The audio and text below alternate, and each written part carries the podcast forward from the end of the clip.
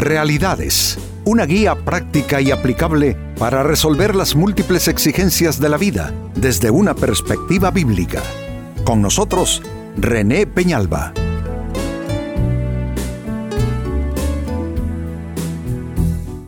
Amigos de Realidades, sean todos bienvenidos. Para esta ocasión, nuestro tema, alimentarse de viento.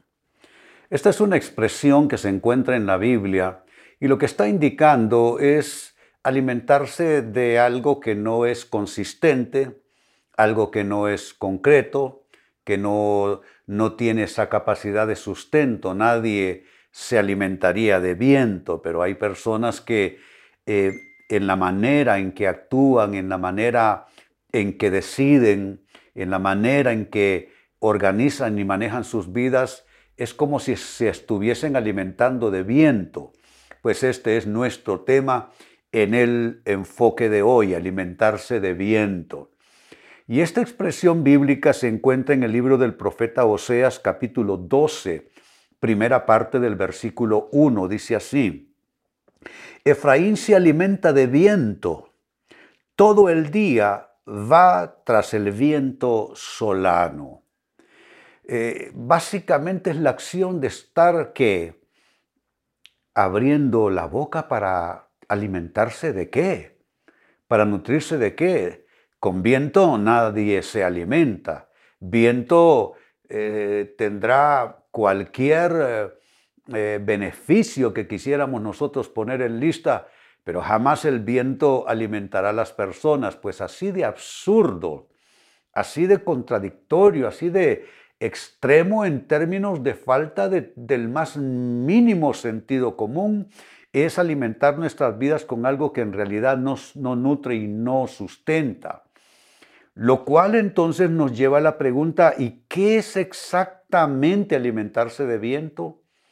¿De qué manera eh, tú, amigo, amiga, estás alimentándote de viento? Quizá no lo has visto así, Quizá no lo has entendido así, quizá no has discernido, no has interpretado, pero en la práctica sí estás alimentándote de viento.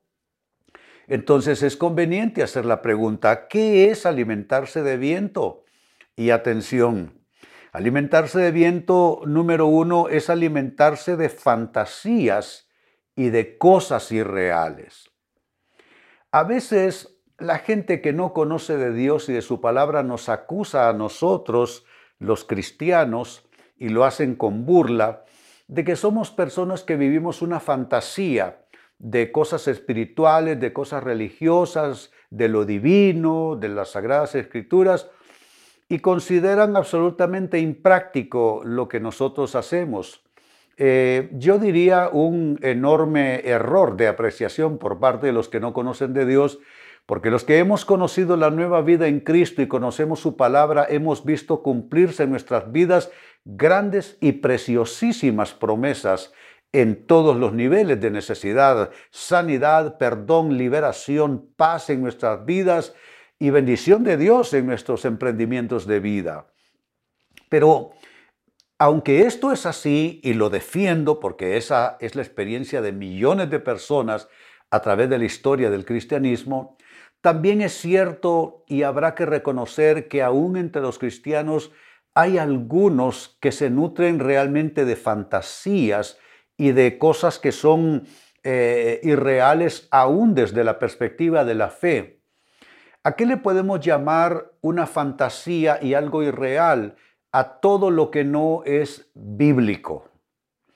Y lo que no es bíblico puede calificarse de dos maneras o es extra bíblico, es decir, le sumamos a una verdad bíblica algo que no está allí, en el escrito está, pero en el entusiasmo y en el desconocimiento eh, teológico, digámoslo así, entonces aquello se vuelve extra bíblico, es decir, se le aumentó y se le añadió. Y está lo antibíblico como otro extremo para calificar esto. Lo antibíblico es lo que es contrario ya, es amenazante a la palabra de Dios. Entonces, eh, veo yo círculos donde han perdido el balance, donde han perdido el equilibrio y en lo que han caído es en una fantasía cristiana o fantasía espiritual. Eh, amigos, nosotros tenemos que ceñirnos al texto sagrado y ni aumentarle ni hacer eh, algo eh, en términos de creencia y de práctica que sea contra la palabra de Dios, porque no sé si lo han leído en Apocalipsis, espero que sí, es maldición, es maldición. Añadir o quitar al escrito está de Dios es maldición, no se puede alterar ni siquiera, dice la Biblia, una coma ni una tilde, porque es maldición para los pueblos que hacen eso. Entonces esto es algo muy serio, definitivamente sí. No podemos alimentarnos de viento a través de alimentarnos de fantasías y de cosas irreales eh, en, eh, dentro del marco de lo que sí es aceptado eh, como base de fe en la palabra de Dios que es la Biblia. Es que nosotros no vamos a inventar la vida espiritual ni vamos a inventar el mundo espiritual. Ese tenemos que conocerlo nada más y está ahí en la Biblia eh, eh, eh, mostrado, pero no inventarlo, no crearlo, no tenemos esa facultad. En segundo término, alimentarse de viento es alimentarse de engaños y mentiras. Aquí ya me salgo del plano espiritual a un plano más cotidiano. Hay personas que crean una mentira, crean un falso marco de referencia para sus decisiones, para sus actuaciones, y entonces comienzan a vivir una mentira y un engaño. Uno puede crear un engaño, por ejemplo, de su, de su situación matrimonial y decirse y creerse algo que no es. Uno puede decirse mentiras respecto a su propia persona, decir que, que se es lo que no se es, que se posee lo que no se posee. Entonces, esto es alimentarse de viento. Yo creo que la bendición de Dios viene a nuestras vidas a partir de qué? De decirnos la verdad. Como dice un autor neotestamentario, vernos en el espejo de la palabra de Dios y ver lo que allí hay, no lo que quisiéramos nosotros ver. Entonces, ah, que hay que desechar toda mentira, entonces, todo engaño. Y mire cómo lo dice San Pablo.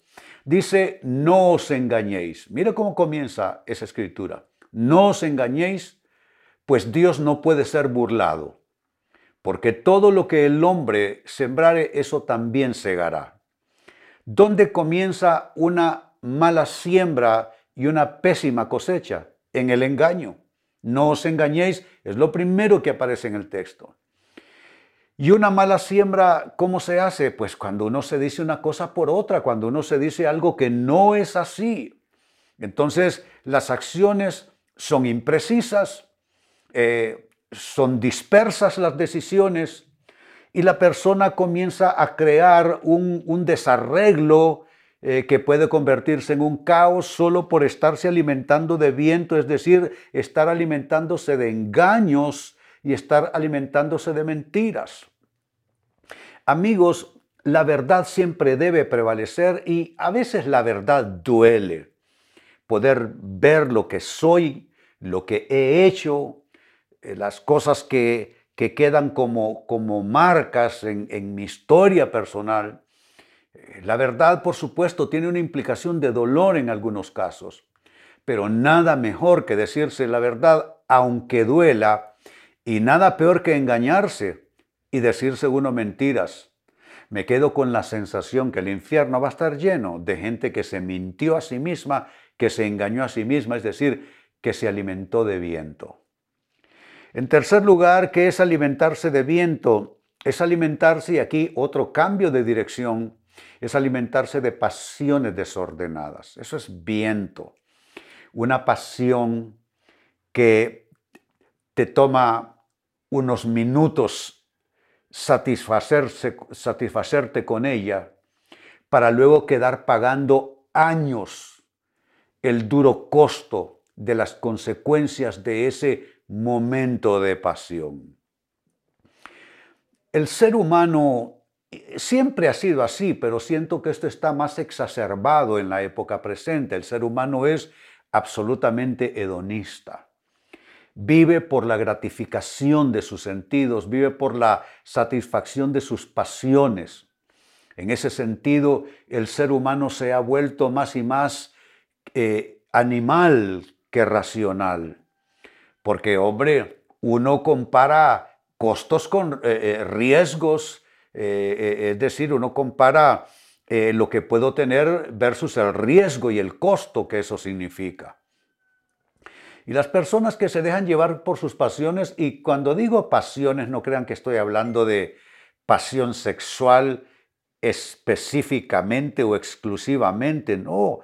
Si las pasiones son el, sobreentusiasmo, el entusiasmo desmesurado que le aplicamos a cosas que queremos y luego quedamos endeudados, o decisiones que tomamos que solo nos meten en una situación de riesgo, o el sobreentusiasmo con las personas.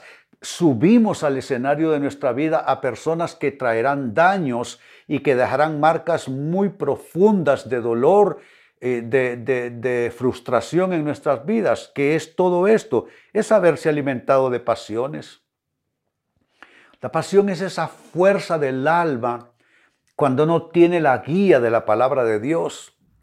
Me refiero entonces por personas pasionales a personas almáticas, que se dejan llevar por lo que dictan sus emociones, por lo que quieren a nivel de sus instintos, de sus pasiones. Pero debemos nosotros aplicarle la razón, eh, la equidad, el, el, buen sentido, la prudencia, la sabiduría a cada una de nuestras acciones y decisiones porque caso contrario estaremos alimentándonos de viento al alimentarnos solo de pasiones desordenadas. Y número cuatro, con lo que cierro, también alimentarse de viento es alimentarse de malos recuerdos. Aquí también tuve otro cambio drástico de dirección. Alimentarse de malos recuerdos. Malos recuerdos los tenemos todos, Dios mío, esto es así, la, eh, la vida no respeta a nadie, la vida no tiene favoritos. Sufren buenos y malos, sufren ricos y pobres, en fin. Y malos recuerdos todos los tenemos, pero hay quienes tienen, se han hecho de una mala costumbre y puede ser que deba llamarle una adicción. Y si no es una adicción, entonces es una conducta esclavizante. Y es esto, piensan demasiado en lo malo que les ha pasado le dan demasiada atención. Aquello pasó hace 15, 20 años y todavía sigue ese reciclaje a nivel alma, pensamientos, de lo malo que te sucedió. Pero óyeme, de lo malo que a uno le pasa, lo único que tiene sentido es aprender alguna lección preciosa como para no volver a repetir la experiencia, eh, como para uno poder fortalecerse de cara a la vida. Eso de estar recordando personas que dejaron una mala marca en nuestras vidas, yo no sé de ustedes amigos, pero yo la persona que sale de mi vida, yo no vuelvo a pensar en ella, no pregunto, no quiero que me cuenten. Quizá lo considerarán ustedes muy duro e implacable, no, pero es que lo que estoy haciendo es protegiendo mi propia alma de enfermedad espiritual, por estar recordando una persona que no merece estar en ese nivel en mis pensamientos. La persona que te dejó una herida, eh, que te defraudó, pues deja que ese suceso y esa persona acaben de irse. Sácalo de tus recuerdos, sácalo de tu memoria. Y si ya no tiene que ver con personas, sino con eventos, también hay que hacer lo que dijo Pablo, no mirando lo que queda atrás, sino extendiéndonos a lo que está por delante, a la meta y al premio del supremo llamamiento en Dios. Así es que a los malos recuerdos y al espectro de los malos recuerdos no en ninguna manera es conveniente ni edificante, no es saludable prestarle atención. Y número cuatro, eh, dije entonces, eh, alimentarse de viento tiene que ver con alimentarse de malos recuerdos. No hagas eso, amigo, amiga, no te perjudiques de esa manera, es alimentarte de viento. Pues eh, el concepto alimentarse de viento eh, se encuentra en el libro del profeta Oseas, lo leí al inicio, reitero de nuevo la lectura, Oseas capítulo 12, primera parte del verso 1, dice, Efraín se alimenta de viento, todo el día va tras el viento solano. Y así es ciertamente. Los que se alimentan de viento lo hacen constantemente, continuamente. Están haciendo algo que no tiene sentido, que no edifica, que no fortalece, que no construye sus vidas. Y ante la pregunta, ¿qué es exactamente alimentarse de viento? Les ofrecí cuatro, cuatro posibilidades, cuatro respuestas de qué es esto. Número uno es alimentarse de fantasías y de cosas irreales. Eso no es fe. Diferenciemos fe de cosas que son fantasías. ¿Y cómo se sabe que es fantasía? Se sale del marco de la palabra de Dios. Entonces es un invento. Dos, alimentarse de viento es alimentarse de engaños, de mentiras. Tres, es alimentarse de pasiones desordenadas, un, un entusiasmo desmesurado que te hace poner el el pie en una trampa y luego solamente vas a sufrir. Y número cuatro, alimentarse de viento es alimentarse también de malos recuerdos. Tienes que limpiar tu mente y tu corazón de eso. Pues bien amigos, con esto cierro el tema, de igual manera me despido. Y les recuerdo que nuestro enfoque de hoy ha sido titulado Alimentarse de viento. Hemos presentado Realidades con René Peñalba. Puede escuchar y descargar este u otro programa en rene-penalba.com.